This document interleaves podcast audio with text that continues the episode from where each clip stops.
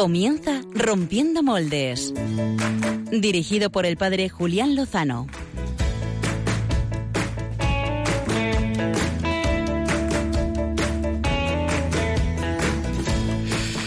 Muy buenas noches, queridos oyentes. Feliz año 2018 de nuestro Redentor. Eh, tiempo de gracia, tiempo de esperanza. El Señor nos regala tiempo para que alcancemos nuestra meta, que es eh, la santidad, es decir, para que le alcancemos a Él mismo.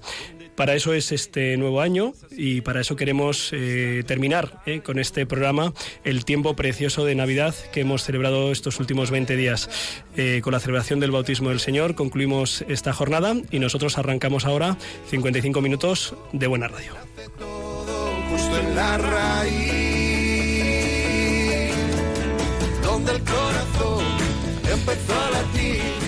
Deseamos que los reyes os hayan traído bonitos presentes. A nosotros nos han hecho un gran regalo y está aquí con nosotros en el estudio.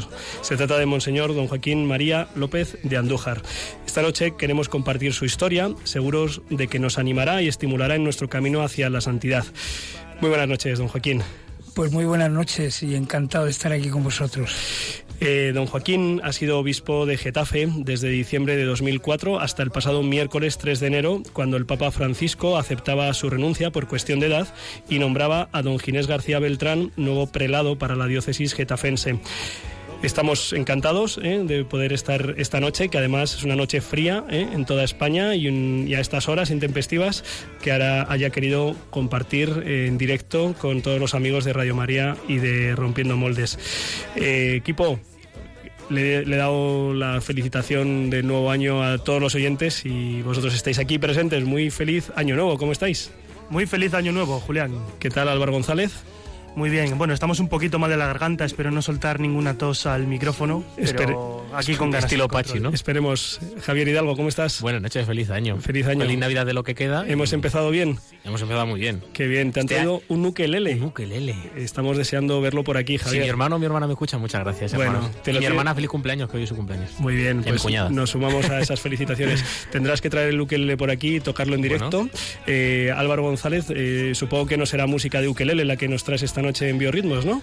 No es de ukelele, pero es latina, como acostumbramos últimamente. Bueno, el último programa de Nochebuena no, pero eh, nos iremos a República Dominicana a descubrir una cantante muy interesante. Al final acabaremos yendo en vivo y en directo a la República Dominicana de tantos artistas que nos has traído. Clara Fernández, buenas noches. ¿Qué tal? Buenas noches, feliz qué, Qué luminosa te veo. ¿eh? Porque es año nuevo. Es año nuevo, han venido los reyes, ¿se han portado bien los reyes? Sí, sí, yo creo que me han portado bien porque me han echado varias cosas. Bueno, a lo mejor son ellos los que se han portado súper bien. Oye, Clara, ¿qué, ¿qué, les traes a nuestros oyentes en el plan B? Pues hoy os voy a hablar de los efectos secundarios negativos que tienen los anticonceptivos hormonales. Anda, ¿y eso qué pasa? ¿Que has visto algún articulillo por ahí interesante? Eh, un estudio que ha hecho una revista inglesa. Pues eh, queremos ayudar ayudarnos de muchas maneras en la vida espiritual y también en la vida física, ¿eh? en la salud. Así que estaremos muy atentos eh, a tu plan B. Eh, Javier Hidalgo, supongo que a través de las redes sociales estarás interactuando con nuestros amigos y seguidores. No sé si les has propuesto alguna pregunta, alguna cuestión. Bueno, pues la propuesta que existe ya viene del año pasado, ¿eh? que parece que fue hace mucho, pero hace, hace, poquito. Oye, sí, pero con estas fiestas a mí se me ha ido el santo al cielo. Por eso la voy a recordar. El año pasado os preguntábamos que, cuál, para vosotros cuál había sido ese momento eh, rompedor del año, algo positivo, algo que dijeses, de verdad esto ha cambiado el año ¿no? y lo ha hecho grande. ¿no? Tenemos algunas respuestas que nos han mandado los tuiteros, todavía estáis a tiempo si queréis mandarnos algo del 2017 que digáis, jo, pues esto es que de verdad a mí me cambió la vida o yo pienso que fue algo muy importante. ¿no? Y bueno, aparte, también vamos a aprovechar que tenemos aquí a, don Joaquín, nuestro querido obispo, obispo y emérito, y vamos a deciros que con el hashtag gracias, así de sencillo, así de simple, pues si alguno de la diócesis de Getafe o alguno que también conozca a don Joaquín quiere darle un agradecimiento en aquí por las redes y si tenemos tiempo, pues obviamente lo leeremos. O hacer alguna pregunta, pues o alguna pregunta a través de, de Twitter. O también, el que se me olvidaba, de WhatsApp, ¿vale? Vamos a recordar el procedimiento. Eh, abrís vuestro móvil, lo desbloqueáis. vais a la aplicación de contactos, eh, específico de contactos de teléfono de llamar, que luego Julián me dice que a ver qué aplicación va a ser esa. Sí. De contactos, o sea, de contactos. Y metéis este, este número, ¿vale? Sí. 668 594 383. Repito, 668 594 383. Guardáis ese número con el nombre que queráis, Radio María o Rompiendo Moldes, vais a la aplicación de WhatsApp y nos escribís lo que queráis, una pregunta, un agradecimiento, pues algún comentario y si tendremos tiempo, pues obviamente lo leeremos. Pues sin más dilaciones, vamos a nuestra entrevista de portada.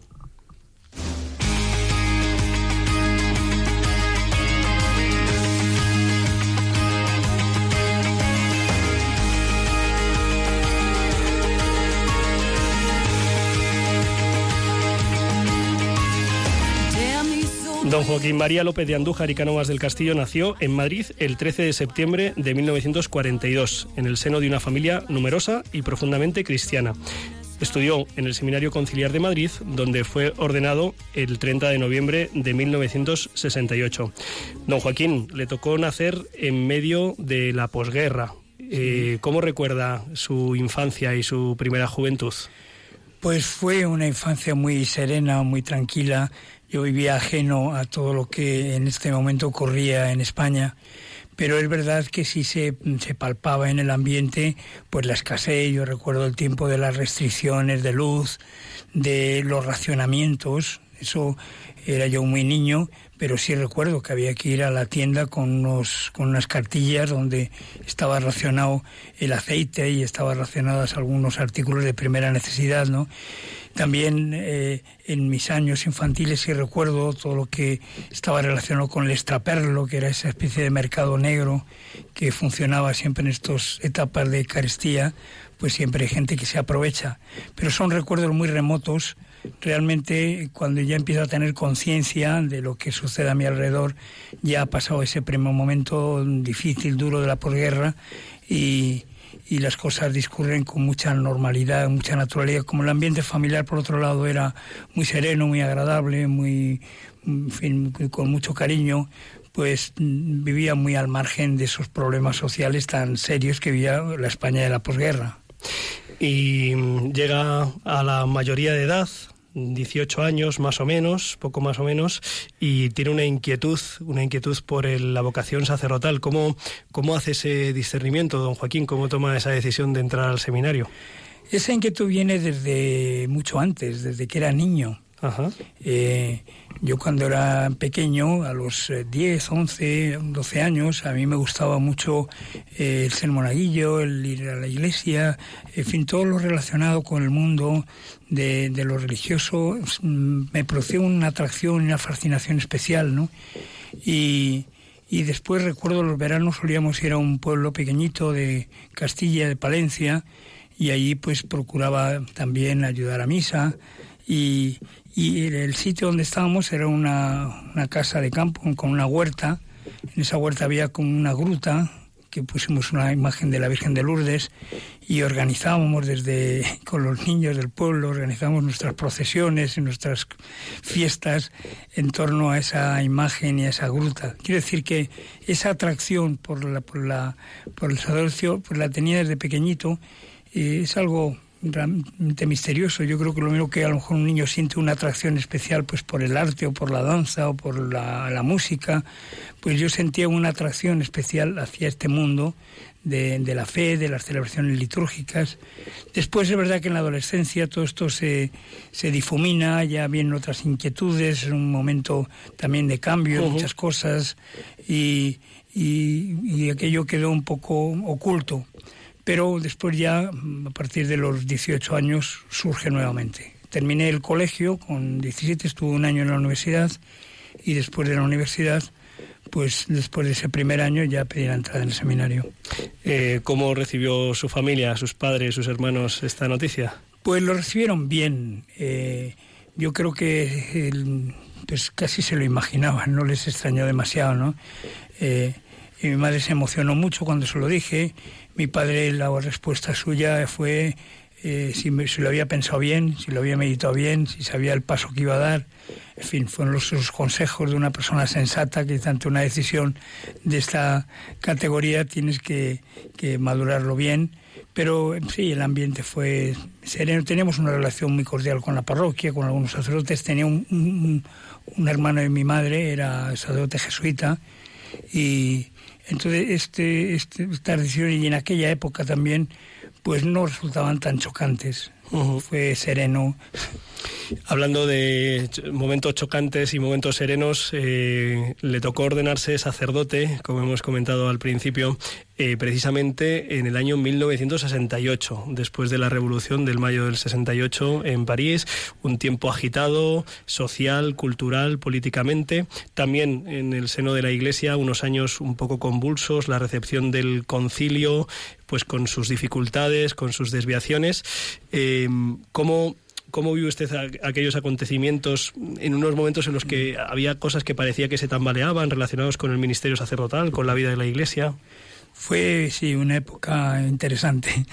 Desde luego el seminario que yo conocí cuando entré, en el año 60 y el que dejé en el año 68 eran muy diferentes. Es decir, me pilló a mí todo el concilio en el seminario, que lo vimos a con una intensidad enorme, estábamos al, al tanto de todas las noticias, las intervenciones de los padres conciliares, incluso celebramos dentro del propio seminario una especie de mini concilio para ver cómo plantear la vida comunitaria y el estudio y la vida, la vida de, de piedad, los actos litúrgicos.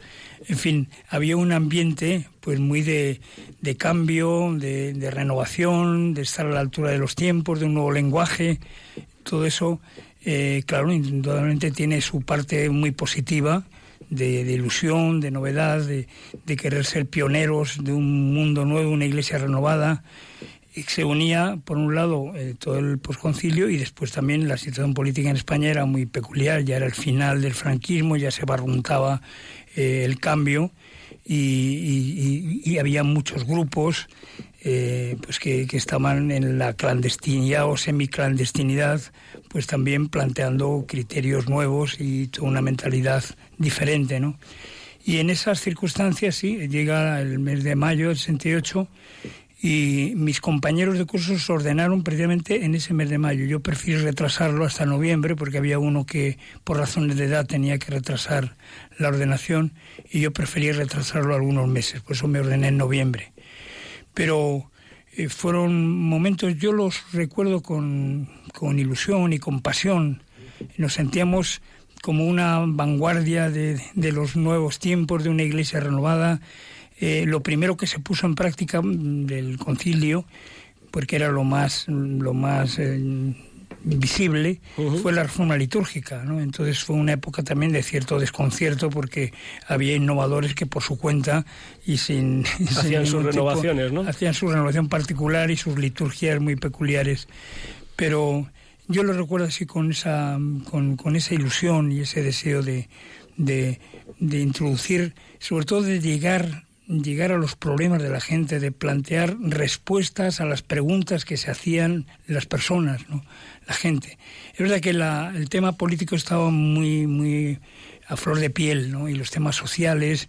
Había un afán también pues de que en la iglesia no tuviera ningún privilegio, de que el sacerdote fuera uno más entre todos.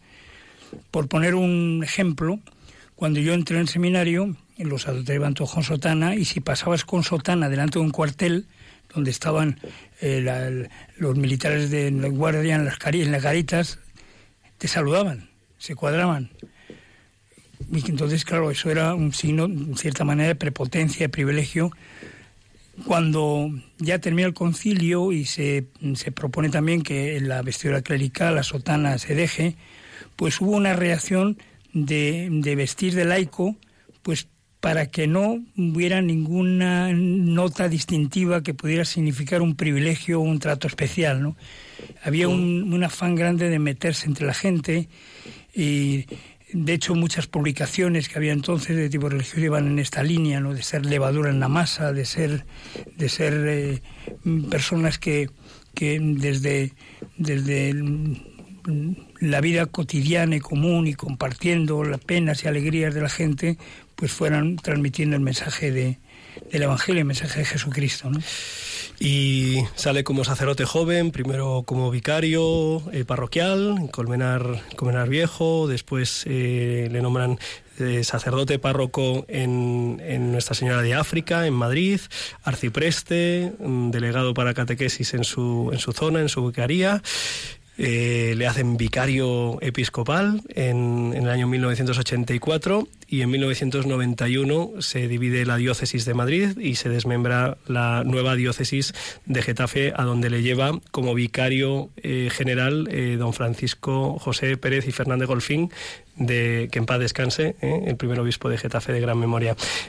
¿Cómo recuerda esos años de ministerio sacerdotal como párroco, como vicario? Pues mi currículo no tiene nada de extraordinario. Yo he vivido la vida de un sacerdote normal que recién ordenado pues le, le llevan una parroquia. Primero estuve unos meses en Colmenar Viejo y después ya fui a una parroquia de Madrid, Santa María la Mayor se llamaba, de vicario parroquial, en la zona esa que está por la dehesa de la Villa, Franco Rodríguez, los que conozcan Madrid se situarán perfectamente. Y, y después, pues efectivamente, como has indicado, fui después nombrado párroco en Carabanchel y después me nombran vicario episcopal que para mí aquello fue una sorpresa, porque, porque claro, eso fue un salto muy grande, fue un cambio de vida muy importante, porque mi vida era una vida parroquial, normal, de barrio, incluso la, la parroquia que yo tenía, señor Fregual, tenía una iglesia muy bonita, pero en mi época era una capilla pequeñita, y muy modesta, pero eso nos obligaba a estar muy metidos entre la gente, las catequesis las teníamos que hacer en las casas, y había mucha relación, podríamos decir, de barrio en la calle, en, en, en, el trato más directo con la gente, en los colegios, teníamos más posibilidad también de ir a los colegios, nos llamaban para poder tener allí también nuestras charlas o catequesis. Y, pero fue un cambio muy grande. Ya siendo vicario episcopal en Madrid, una vicaría episcopal significa mucho, casi hacer funciones casi episcopales, ¿no?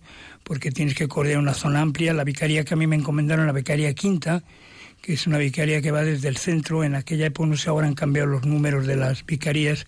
En aquella época iba desde el centro de Madrid, de la plaza de Tirso de Molinas, y después se abría así como un como una especie de, de quesito, de, de quesito, ¿no? Sí. exacto.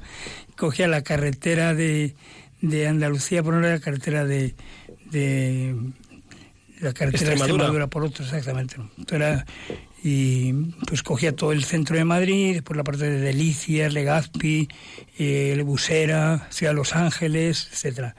Bueno, y había muchas, eh, tenía una actividad muy grande, visitando las parroquias. Eso me, me dio una visión muy rica de la iglesia, de la variedad de, de tareas, de ministerios, de mentalidades, de sensibilidades. Uno va descubriendo lo, lo hermoso que es la iglesia en su variedad de personas. Y, y, después, pues la actividad tan intensa que se realiza en las parroquias que a veces no se ve desde fuera, pero cuando uno va recorriendo y se va metiendo en la vida de, las parroquias, ve que, la, ve que las parroquias, sobre todo en estos barrios más populares, es un centro, es un lugar de encuentro, de relación, de educación, donde hay multitud de actividades de todo tipo. Es verdad que todas ellas relacionadas con lo que es el fin propio de una comunidad parroquial, que es el anuncio del Evangelio, que es la iniciación cristiana, que es la pastoral juvenil, la pastoral familiar, pero siempre las, las parroquias son un ámbito de, de, humanización, un ámbito de socialización, sobre todo los barrios nuevos, la gente acaba de llegar, no se conoce, está a veces, muchas veces, viniendo de, de pueblos donde la, las relaciones humanas eran mucho más cercanas, uh -huh. la gente se sentía un poco perdida y la parroquia era el lugar de encuentro donde se forjaron pues muy buenas amistades y muy buenas relaciones entre, entre en, en los distintos etapas, no tanto de niños como de jóvenes como de adultos, ¿no? Y después, efectivamente, el año 91 es cuando se crea la diócesis de Getafe y el que era entonces obispo auxiliar de Madrid, don Francisco José Pérez y Fernando Golfín, me conocía por haber sido vicario y había tenido con él bastante trato. Y entonces, con mi sorpresa, pues me, me, pidió que fuera con él a la nueva diócesis de Getafe, recién creada, como vicario general. Realmente fue el primer nombramiento que hizo. Uh -huh. Él tomó posesión de la diócesis el 12 de octubre y el 13 de octubre del 91 ya firma el nombramiento de vicario general. Y a partir de entonces, pues no he salido de Getafe, de lo que es la diócesis de Getafe, es han sido 26 años de dedicación muy intensa y apasionante. yo creo que pocas personas han tenido el privilegio que he tenido yo de ver nacer una diócesis desde, desde los comienzos. Porque cuando, cuando llegamos a Getafe, pues por no tener, no teníamos ni sede, ni local. Eran las antiguas vicarías con los pocos espacios del que disponían, donde empezamos ya a crear esa, esa pequeña curia diocesana que después fue desarrollándose poco a poco. Había que poner en marcha pues todos los organismos de, comunión, de formación, de gobierno, delegaciones diocesanas, centros de formación teológica, etcétera. Eh, y aquello pues fue mm, francamente apasionante. yo he vivido unos años con una ilusión muy grande. Y mm, llega el año 2001, donde el Papa San Juan Pablo II le, nombra obispo auxiliar de la diócesis, una diócesis que está creciendo muchísimo. Una de las zonas, eh, mm, creo recordar, eh, que era la zona en aquel momento con más jóvenes de Europa en proporción. Y, mm, y tiene tres años de ejercicio del, del episcopado como obispo auxiliar y en el 2004 eh, pues eh, muere repentinamente don Francisco. Don Francisco, eh, una, una pregunta, don Joaquín. ¿Usted, usted alguna vez pensó que iba a ser obispo? O sea, ¿alguna vez la vecina, cuando iba a visitar a sus padres, le decía, Joaquín, usted va a acabar obispo? Pues mira, jamás se me pasó por la imaginación y yo creo que no se le pasó por la imaginación a nadie, porque no doy el perfil de lo que uno se imagina como obispo.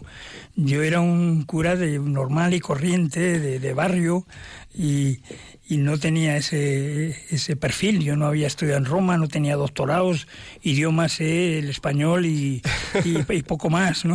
Así que no daba el perfil. Y para eso para mí fue una verdadera sorpresa es verdad que siempre se barrunta y te dicen que el ser vicario general parece que ya te sitúa un poco en la pista de poder ser obispo, pero jamás se me pasaba por la imaginación. De hecho, si quieres cuento cómo me enteré, fue después de un encuentro que tuve con sacerdotes de la diócesis de Getafe, siendo vicario general, pues fue un encuentro en Ávila y al llegar a Madrid, ya tarde, serían las siete, siete y media de la tarde, eh, pues llama, suena el teléfono y una voz femenina pues me dice, me pregunta si soy Joaquín López Andoja, le digo que sí, pues no se retire, le habla el señor, el señor Nuncio. Entonces aquello ya me dio un sobresalto enorme, a esas horas, un domingo. Pues no, ella, la secretaria insistió, ¿es usted? Sí, sí, soy yo, soy yo. Bueno, pues no se retire. Y ya anunció, me dijo, esto volvería a preguntar, ¿es usted Joaquín López? Se quería asegurar bien de que el interlocutor era yo. Sí. Y, pues mire usted, quiero hablar con usted. Pues nada, cuando usted me diga voy. No, si puede ser esta tarde, fíjate, a las 8 de la tarde ya serían. Bueno, pues esta tarde, pues, pues nada, cojo el coche y me voy. Y allí fue la anunciatura, me estaba esperando muy amablemente y me comunicó la decisión del Papa de nombrarme obispo auxiliar. En fin, son de esas cosas que van sucediendo en la vida, son una serie de coincidencias eh, que yo creo que no son casuales, son providenciales. Mi relación tan directa y tan estrecha con don Francisco Golfín, primer obispo, pues que acabé que influyó en ello. Y, después eh, pues claro es un salto ya muy importante. El salto de ser párroco a ser vicario es grande ya el de ser vicario a ser obispo porque en realidad la línea de trabajo es la misma porque lo que llena mi vida es el hecho de ser sacerdote y lo que a mí me encanta y me hace disfrutar, disfruto, es con el ejercicio normal y corriente de un sacerdote, de todo sacerdote que es el estar con la gente, que es el predicar, que es el celebrar la Eucaristía, celebrar los sacramentos, acompañar a las personas en momentos alegres, en momentos difíciles. Eso es mi vida, ha sido mi vida. Y siendo obispo, pues lo he mantenido. Pero con el ser obispo te da una visión mucho más amplia de lo que es la Iglesia y te hace vivir el sacerdote de una manera plena. De hecho, el episcopado, como sabéis, es el tercer grado, es el primer grado del orden sacerdotal, obispo, presbítero, diácono, y el, obispo pues vive mm, lo que es la plenitud del sacerdocio, ¿no? el ministerio episcopal. Y eso yo lo he vivido, lo he sentido, porque además te sientes, eh, pues, mm, sientes lo que es la paternidad, te sientes padre y responsable, en primer lugar de los sacerdotes y de los consagrados y de las familias y de los niños y de los jóvenes. Lo sientes como algo tuyo, algo personal, te afecta, te, te, hace sufrir y te hace gozar. Es decir, no, no es una labor puramente de organización o de gerencia o de estructura, es algo mucho más humano. Y después la diócesis nuestra de Getafe es una diócesis que es muy grande en población, pero es pequeña en cuanto a extensión. Es decir, que se puede recorrer la diócesis fácilmente, son, no llega a 3.000 kilómetros cuadrados, donde viven casi 1.600.000 habitantes. Estamos, la densidad es inmensa, pero eh, esa cercanía entre las parroquias, entre, pues hace que el, el ambiente que se vive en la diócesis yo creo que es especialmente familiar. Nos conocemos mucho, nos vemos con mucha frecuencia y después hay una serie de acciones de tipo diocesano promovidas a partir de las delegaciones que fomentan mucho la relación y el encuentro entre, entre las distintas parroquias, entre las personas y las familias. Es decir, yo podría contar infinidad de anécdotas. Pues nos tiene que contar alguna, don Joaquín. De, esa infinidad, eh, pues eh, no sé, podríamos empezar por algún momento pues de estos eh, inolvidable, de haber visto pues la gracia de Dios en, las personas, en las familias, de, de, estos 13 años como, como obispo nuestro, que, le viene, supongo que le vendrán muchas situaciones a, pues a la mente. Muchas situaciones, sobre todo muchas personas y muchas familias pues empezando por los niños, por ejemplo. El, ser obispo me ha permitido volver a tener una relación mucho más directa con los niños eh, en la catequesis. Porque cuando era vicario, mi trabajo era más bien con adultos y más a nivel de responsables o de agentes de pastoral, pero ese trato directo con, con niños y jóvenes no lo tenía. Y al ser obispo, en las visitas pastorales, una de las cosas más importantes es la relación con los niños, la catequesis con los niños. Y para mí eso ha sido muy importante. La relación con ellos, con sus catequistas, con sus padres, las visitas a los campamentos en verano. Eh, podría contar alguna anécdota divertida me acuerdo de uno de los campamentos que se me acercó un niño de unos 10, 11 años y me preguntó, me pidió muy serio que quería hablar conmigo. Y a mí me llamó la atención, pequeñajo, el obispo siempre da un cierto respeto, pero este con mucha familiaridad me dijo que quería hablar, que quería plantearme un tema personal con 10 años, ¿qué querrá decirme este? Y ya se acerca y nos damos un paseo, pregunto qué quiere y dice, pues mire usted, es que yo llevo mucho tiempo dándole vueltas y quiero ser sacerdote. Yo me venía planteando el ser sacerdote. Ah, pues muy bien, claro. Pues a mí se me iluminó el corazón y empecé a decirle, pues mira, antes para ser sacerdote lo que tienes que hacer es ser, ser bueno, portarte bien en casa, eh, tienes que, querer mucho a Jesús, en fin. Le di mi pequeña catequesis sobre lo que es la vida cristiana y cómo tiene que vivirlo él. Pero después de, de aquella exhortación, pues se me queda mirando y dice, pero es que he de opinión. Y claro, me dejó planchado. Digo, pues después de todo este discurso, y has cambiado de opinión, entonces, pero ¿qué, en qué sentido has cambiado de opinión? Pues mire, he cambiado de opinión porque lo que quiero no es ser sacerdote, yo lo que quiero es ser obispo. Entonces, quiero saber qué es lo que hay que hacer, cómo el escalafón, cómo se va subiendo. No dijo lo del escalafón porque esta palabra no.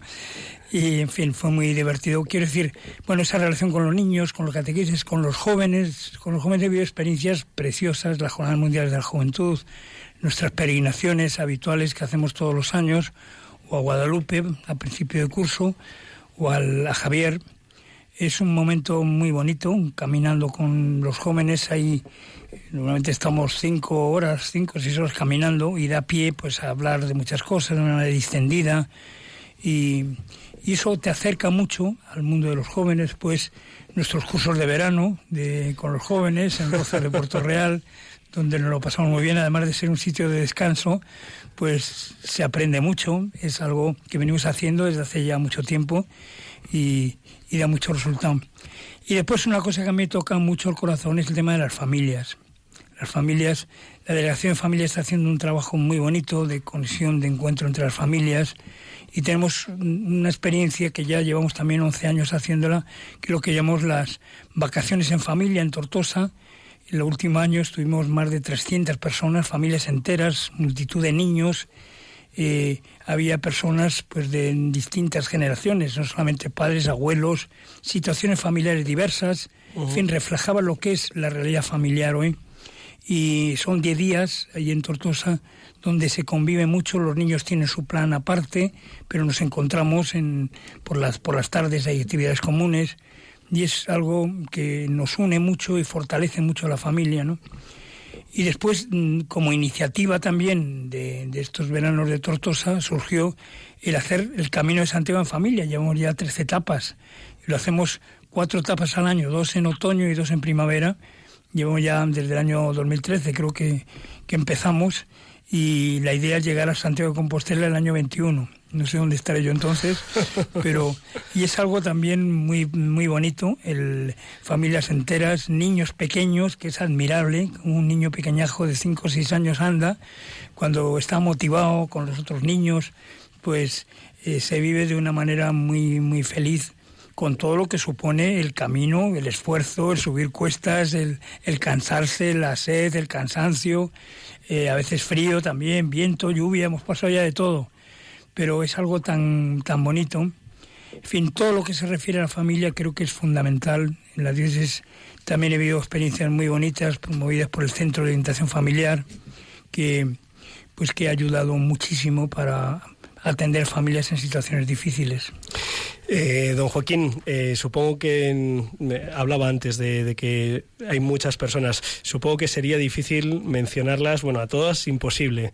Eh, si tuviera que mencionar a algunas de las personas que en estos 26 años y especialmente en estos 13 años como obispo, pues, pues le han dejado una huella especial, ¿a quién, quién, le viene a la, a la mente y al corazón? Bueno, en primer lugar, mi relación más directa, más, más habitual ha sido con los sacerdotes. Y a lo largo de estos años, pues eh, yo he tenido, eh, he vivido experiencias de trato con sacerdotes verdaderamente santos, entregados. Muchos ya están con el Padre, ya dieron el salto a la otra vida, murieron santamente, uno de ellos muy recientemente, el que ha sido delegado de liturgia nuestro, pues ha muerto también santamente. Se muere como se ha vivido, y una persona que había entregada a Dios pues al final de sus días lo vive con mucha paz. Eso me ha impactado mucho, el final de la vida de muchos sacerdotes, el final en este mundo, el principio, el nacimiento a la vida eterna. Eso me ha impactado mi época de vicario y mi época ahora de, de obispo. ¿no? Y después he tenido una relación creo que muy intensa con los sacerdotes, no solo desde un punto de vista puramente estructural, organizativo o jerárquico, sino también personal, personal con muchos de ellos y he seguido muy de cerca situaciones suyas con sus familias. También mm, pues hay situaciones difíciles, dolorosas para los sacerdotes que he podido vivir con ellos. Eso en cuanto a los sacerdotes, también podría decir lo mismo de las personas consagradas. Eh, con algunas la relación ha sido muy directa porque han trabajado en la diócesis con llevando también responsabilidades pastorales. responsabilidades pastorales muy importantes y el trato ha sido grande. La vida consagrada es una realidad riquísima en la Iglesia. Los colegios eh, que regentan las comunidades religiosas, las comunidades de vida consagrada, pues son una riqueza inmensa y siempre me he sentido muy, muy querido y donde he ido y me han recibido siempre con mucho agrado, ¿no? En fin, y después ya personas concretas en este ambiente también ya familiar, pues he vivido situaciones de mucho gozo, de mucha alegría, eh, pues en bautizos, en bodas, eh, pues a los que me han invitado y, he podido participar. Pues no sé, podría poner nombres, pero creo que no es. Eh, y también situaciones muy dolorosas, son muy dolorosas que, que, pues que me han hecho llorar, efectivamente, porque porque uno tiene su corazón y sus sentimientos y cuando ves hay pruebas muy duras, muy duras. Y uno, pues cuando vives cercano a la realidad de, las personas, pues te conmueve, te conmueve. Y pues eh, también seguro que han conmovido a nuestros oyentes y Javier Hidalgo eh, ha recogido pues eh, alguna mención, algún agradecimiento, ¿verdad? Sí, eh, os voy a leer por Twitter. Eh, son personas además que seguro que don Joaquín recuerda porque son gente muy cercana de la diócesis. En primer lugar, Javi Viendo es un chico de, la Catedral de Santa María Magdalena aquí en Getafe, bueno, en Getafe, eh, y le dice don Joaquín, gracias por su entrega, por su presencia en la Escuela de Verano de Rozas, en tantos eventos, peregrinaciones, gracias por verme bailar, actuar, caminar y crecer en la fe. Un fuerte abrazo, unidos. También Elena Clara, que dice que es un privilegio los dos obispos que hemos tenido en Getafe. Supongo que se referirá también a don José, en este caso. Eh, le, le, da las gracias a don Joaquín por ser para nosotros el rostro de Cristo y enseñarnos a seguir sus huellas. Seguimos contando con usted para alentar y sostener la evangelización con su presencia y con su oración. Y luego por WhatsApp, pues también tenemos a Fernando Gordo de la parroquia del Divino Pastor, que también le da eh, un fuerte abrazo. Dice que le echaremos de menos. Y Verónica, que está escuchando su, el programa con toda su familia, es la familia Ramos. Eh, don Joaquín la conocerá porque hay un sacerdote de la diócesis que, que, pertenece, ¿no? Y pues nada, que dan muchísimas gracias por todo el, el, el trabajo de don Joaquín en la por su entrega generosa, eh, por su cercanía, su acompañamiento, su cuidado a los seminaristas, a los sacerdotes, su abrazo a los jóvenes y por ser un padre, que muchas gracias. Rezamos por usted. Don Joaquín, vamos a terminar con una serie de preguntas rápidas, o sea, preguntas rápidas y respuestas rápidas, ¿le parece? Muy bien. ¿Sí? Bueno, pues primera pregunta, ¿cuál es su pasaje evangélico preferido? Pues es el pasaje de la primera carta de San Juan. Nosotros hemos conocido el amor de Dios y hemos creído en él. Esta frase me la repito muchas veces. Una afición, don Joaquín. Pues el andar, el senderismo. Eh, mencionó antes lo del Camino de Santiago. Muchas veces me se admiran de que de que ande y camine tanto, pero es que yo disfruto, me lo paso estupendamente. y en las prevenciones con los jóvenes también. El andar, el senderismo, me gusta mucho, sobre todo si es en la montaña mejor. Un libro. Pues mira, te voy a decir un libro que acabo de terminar de leer esta misma tarde, que me ha impactado mucho y se lo recomiendo todo. Es un libro de un jesuita, yo creo que es de origen polaco, norteamericano de origen polaco. El libro se llama eh, Por Valle de Tinieblas, que se ha comentado aquí en Radio María, además. Sí, sí, sí. Y es un libro conmovedor. Cuenta la historia de 23 años en la Rusia soviética, en, primero en prisión, después sometió a unos interrogatorios horribles, después en los gulags en, en Siberia con trabajos eh, también durísimos. Y es un libro realmente bonito que yo recomiendo y sobre todo me ha impactado mucho cómo este sacerdote en circunstancias muy adversas, cómo vive confiado en la providencia, lo que le ocurre, él ve que es una oportunidad que Dios le da para vivir en la fe y sobre todo su deseo de celebrar la Eucaristía. A veces tenían que celebrar la Eucaristía paseando para disimular. Uh -huh. Se los habían ingeniado para, pues para, para sabían de memoria la, la plegaria eucarística y después pues se habían buscado también sus libros eh, litúrgicos como podían, ¿no? Pues es un libro muy bonito. Fin, ¿Y un, decir uno, pero... un, plato, un plato preferido de comida? Pues mira, yo soy muy vulgar en esto. El gazpacho y la tortilla de patatas. Muy bien. Eh, ¿Su equipo de fútbol, don Joaquín? El Getafe, el Getafe ya será otro. y una última bueno, ahora el Leganés, comparto con el Leganés. Muy bien. Y una última pregunta de parte del padre Pachi Bronchalo, que no ha podido acompañarnos esta noche. ¿Qué le han traído los Reyes Magos? Pues mira, me han traído este reloj que llevo aquí, Ajá. porque eh, se me había, mm, no se me había perdido, estaba roto y no había manera, le ponía pilas, era un, una patata. Y entonces, pues alguien se enteró y me, me dejaron este reloj. Pues eh, Rompiendo Moldes quiere sumarse a estos reyes y ahora Clara Fernández le va a hacer entrega de un pequeño obsequio Ah, mira, de bien, parte de nuestro programa. Ah, no lo tenemos aquí a mano. Bueno, pero enseguida, enseguida lo trae para que, para que, pues, eh, a ver, don Joaquín. Eh, Además viene un vueltito. sí, Jesús nace para todos. a ver. Qué bien. Tachán, queridos papel. oyentes, está Está muy abriendo el paquete. Qué bien, qué bien. Esto es Esto es nada menos que Beethoven. Coping Beethoven, Coping Beethoven. para que pueda disfrutar de esta película. Pues en- a mí Beethoven me impresiona mucho. También esto soy muy vulgar. Siempre que oigo a Beethoven me conmociona. Y, y suelo rezar una oración por él, por su eterno descanso. Es una manera de compensar los buenos ratos que me hace vivir este, este genio de la música. Pues que en estos, en estos próximos meses que, que, se abren ahora delante de usted, eh, como obispo emérito a partir del 24 de febrero, cuando tome posesión don Ginés de la diócesis de Getafe, pues que pueda disfrutar de, de la música, del, del, caminar y sobre todo pues de, de, la iglesia cercana de Getafe que le agradece estos años de entrega y de pastoreo. Le invitamos a que permanezca con nosotros, don Joaquín. Eh, ahora vamos a dar paso a las secciones eh, porque Clara Fernández nos trae un plan B muy interesante. Pues muchísimas gracias ¿eh? por, a todos vosotros. Felicito a Radio María por el bien que hace. Yo soy un asido también oyente de Radio María. Muchas gracias. Así que enhorabuena y seguir adelante y que este nuevo año siga haciendo crecer en intensidad y en, y, y en extensión también el número de oyentes de esta emisora. Ojalá. Vamos con el plan B.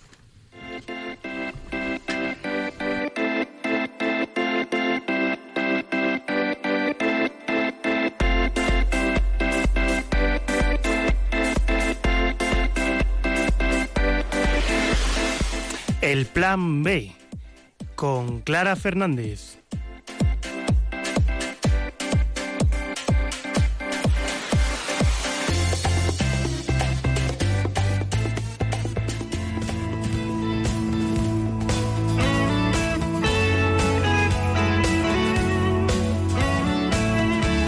Quando i bambini fanno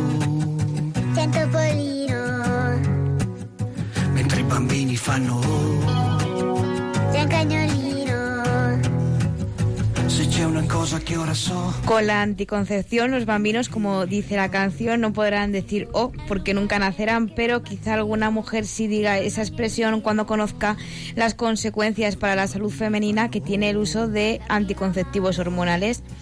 Un estudio publicado en la revista The New England Journal of Medicine ha revelado que el uso de estos anticonceptivos puede producir graves efectos secundarios para la mujer. Así que para conocer estos efectos nocivos hemos hablado con Elena Marcos, doctora experta en aprotecnología en el Centro de Orientación Familiar de Getafe. Así nos lo explica. Algunos de los más comunes son cambios en el ánimo, aumento de peso, dolor de cabeza. De hecho, están contraindicados totalmente en mujeres con, con migrañas que tengan los síntomas que llamamos aura, que es como síntomas que te avisan de, del dolor de cabeza, porque en ese tipo de, de pacientes este, esta medicación puede producir ictus. Asimismo, eh, aumenta el número de la frecuencia de, del dolor de cabeza y también eh, es un factor de riesgo muy importante para tener, además, también hay una posibilidad de, de, producción de tumores hepáticos. Y por último, los efectos más graves son los que se refieren a la potencialidad de producir cáncer para ello, Antonio Castillo, farmacéutico, coordinador del área de conocimiento de la fertilidad y comité científico del COF, nos aclara esta noche qué es un anticonceptivo hormonal y cuál es su función. Hay que decir que la píldora anticonceptiva o que los anticonceptivos hormonales, en realidad lo que estamos es añadiendo pequeñas cantidades de estrógenos y progesterona, cuya función principal va a ser la inhibir la ovulación. Sin embargo, esta eh, introducción de estrógenos y progesteronas va a provocar a su vez una serie de efectos pues quizá no deseados y que se van a manifestar pues por supuesto no en todas las mujeres Dentro de esta categoría, la píldora es la más usada, pero hay otros contraceptivos que pueden ser igual de peligrosos como estos que nos explica la doctora. Pues efectivamente, los anticonceptivos hormonales, tanto orales como en otras formulaciones, como pueden ser el parche o el anillo vaginal, tienen efectos secundarios que pueden ser potencialmente muy graves. Según la Organización Mundial de la Salud, a escala mundial, el uso de estos anticonceptivos era de un 54% en 1990 y de un 57% en el año 2015. A partir del 2002, su consumo ha descendido ligeramente, ya que en ese año se registró un aumento de cánceres de mama, infartos y accidentes cerebrovasculares ocurridos en mujeres que tomaban los anticonceptivos hormonales o que los habían usado anteriormente. Un dato a tener en cuenta es eh, en mujeres mayores de 35 años fumadoras está contraindicada el, uso de píldora. También en mujeres con antecedentes, antecedentes de accidentes eh, cardiovasculares, cerebrovasculares, tipo trombóticos. Eh, los efectos secundarios van a variar en función de la mujer. Pero a pesar de estos efectos secundarios, según las estadísticas, en la actualidad la píldora continúa siendo el método más usado y sin embargo otros medios como la planificación familiar natural, que son los más seguros para la salud femenina, apenas se usan. Así que si alguna de nuestras oyentes está usando los anticonceptivos hormonales o tiene intención de hacerlo, mm, deben tener en cuenta y consultar con su médico los efectos secundarios. Pues muchas gracias, eh, Clara, por, esta información. Damos las gracias al, eh, a la página Hace Prensa, que nos ha puesto en la pista de este informe y que nos ha permitido compartir con todos vosotros pues esta información relevante que no la van a escuchar pues en anuncios publicitarios porque aquí se está jugando mucho dinero y desgraciadamente también se está jugando la salud de las mujeres. A ver si encuentro alguna campaña de feministas que denuncian esto, pero mmm, no sé si lo voy a hacer. Bueno, vamos eh, cambiando el tercio eh, aquí en Rompiendo Moldes después de escuchar el testimonio preciso de don Joaquín y a, esta información útil y importante, pues vamos a mover un poquito el esqueleto para terminar el programa con los ritmos más dicharacheros de Rompiendo Moldes.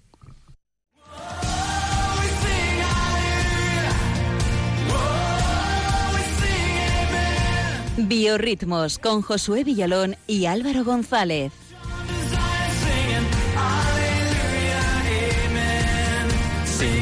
Aleluya.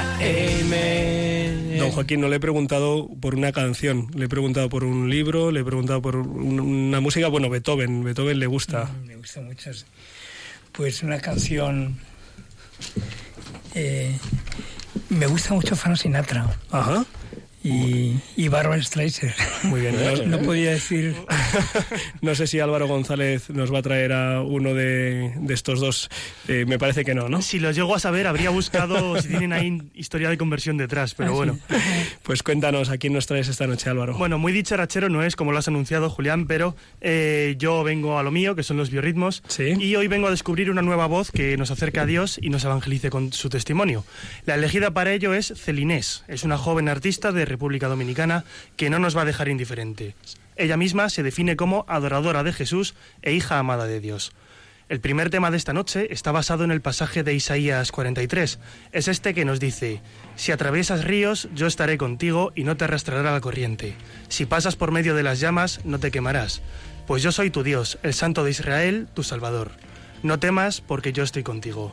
Así que hagamos nuestras estas palabras y escuchamos el tema de Celinés, No temas estoy contigo y de tu lado nunca me alejaré.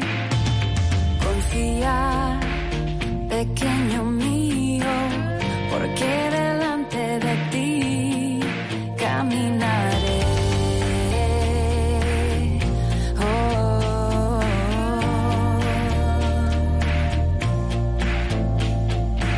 si tienes que pasar por fuego, te quemarás. Si tienes que cruzar por ríos, no te ahogarás.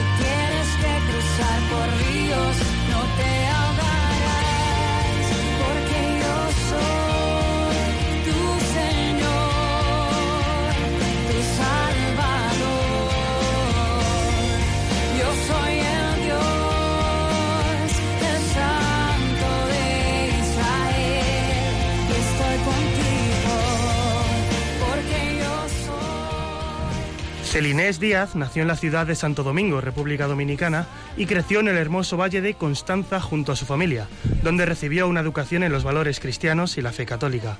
Desde muy temprana edad sintió una fuerte inclinación por el canto y la composición y soñaba con llegar a ser cantante, aunque su interés por aquel entonces era apostar y experimentar con la música secular. Al terminar sus estudios, apoyada por su familia, decidió dar los primeros pasos para alcanzar su gran sueño. Y un productor escuchó sus canciones al poco tiempo y poco tiempo después ya estaba firmando un contrato discográfico con una, con una empresa discográfica de música latina en la ciudad de Miami, donde grabó un primer álbum como cantautora. Sin embargo, a pesar de haber dado ese gran paso, que representaba los éxitos a los ojos del mundo, ella comenzó a darse cuenta de que aquello no le atraía y eh, sería el punto de partida de su carrera en la música cristiana, que es el que ahora comentamos. La siguiente canción de esta noche es uno de sus temas más populares, que acumula más de 1.300.000 visitas en YouTube. Se llama Me levantaré. Es una canción que nos habla de la lucha contra el cáncer que soportó también cantante católica Evelyn Vázquez. Como nos dice la letra, con tu poder, Señor Jesús, yo sé que me levantaré, aunque pese la cruz y agobie el dolor.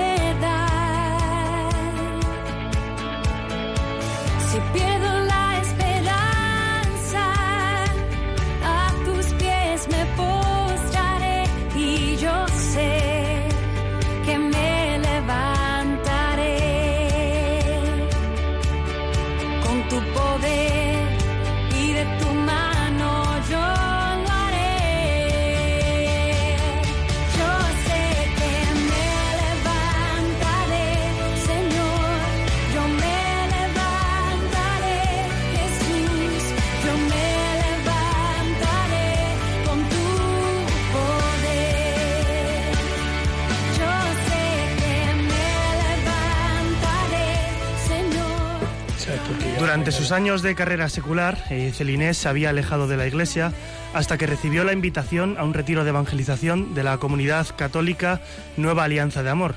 Allí, el 4 de junio del año 2006, solemnidad de Pentecostés, tuvo un encuentro personal con Jesús y el Espíritu Santo que cambió su vida y sus planes por completo. Por primera vez experimentó el abrazo de amor de Dios Padre y a partir de ese momento nada volvió a ser igual. En 2009 grabó un álbum de alabanzas llamado Canto para ti, el cual ha derramado muchas bendiciones en su comunidad.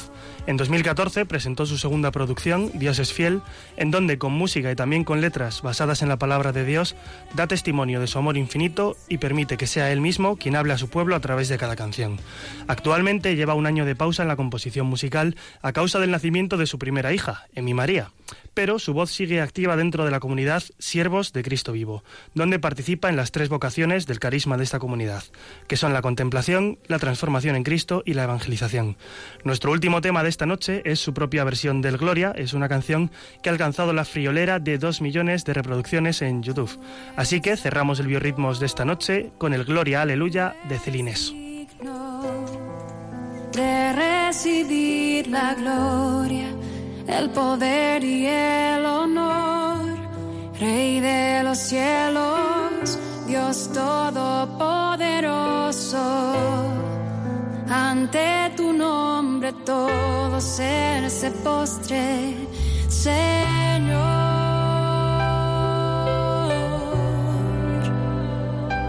Jesús.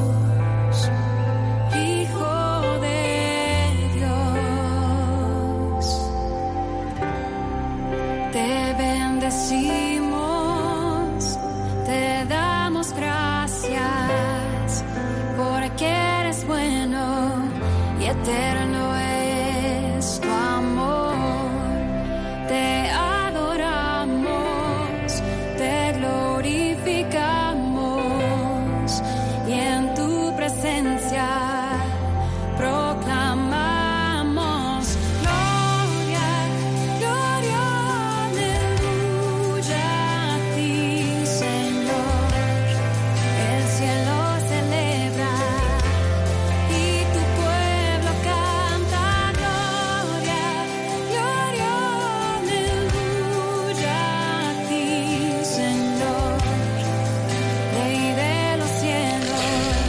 Muchas gracias Álvaro González y muchas gracias a Celinés por poner su- sus talentos musicales al servicio de la evangelización, de la contemplación, de la alabanza, de la iglesia y de todos sus hijos.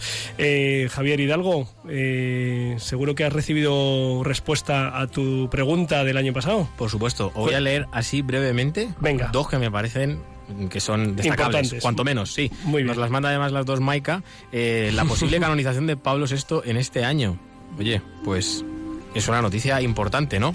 Cuanto menos. Y otra que es eh, la, la elección de Murcia como sede mundial de la familia. Se le nota a nuestra amiga Maika eh, su Sí. querencia murciana. Efectivamente. Y luego ya para cerrar vamos a, a leer otro agradecimiento que nos ha llegado por medio de WhatsApp de Roberto, que siempre nos escucha. Para don Joaquín, gracias por su sencillez, su profundidad, la cercanía a los jóvenes, su arraigo con las familias, eh, que con usted descubrió los ejercicios espirituales, fueron sus primeros ejercicios y que le encomendamos. Yo me uno a esto, no puedo hacer otra cosa también, como joven de la diócesis de Getafe, agradecerle a don Joaquín y seguramente Clara y Álvaro también, y tú Julián como sacerdote, También. pues a toda esta sencillez y esta entrega en su, en su labor de pastor. Pues, don Joaquín, Muchas gracias por todo. a, a usted. Hemos llegado al final de, de nuestro programa. Ahora sigue aquí en, en Radio María el programa del Camino de Santiago, ¿eh? todos los domingos a las 12 de la noche. Eh, don Joaquín, que es un forofo del Camino de Santiago, con familias, con jóvenes. Eh, animamos a todos los oyentes a que lo sigan escuchando en la emisora de Radio María. El domingo que viene será la mirada de apóstol, no estaremos nosotros, nos vemos en dos semanas. Muchas gracias por estar con nosotros, por haber escuchado el testimonio de don Joaquín, el plan B de Clara Fernández, eh, la interacción por redes sociales de Javier Hidalgo y el control de Álvaro González. Dentro de dos semanas nos vemos con el Señor, lo mejor está por llegar. Un abrazo. Han escuchado en Radio María Rompiendo Moldes. Un programa dirigido por el padre Julián Lozano. Donde estén tus sueños, donde tus anhelos se ponen al sol. Déjame estar donde tantas veces piensas que no puedes, tal vez pueda yo. Déjame que sea yo tu fortaleza. Déjame vivir allí donde brota todo, donde nace todo, justo en la raíz. Donde el corazón empezó a latir, donde el corazón me espera y siempre, donde el corazón busca tu raíz, donde el corazón te mueva y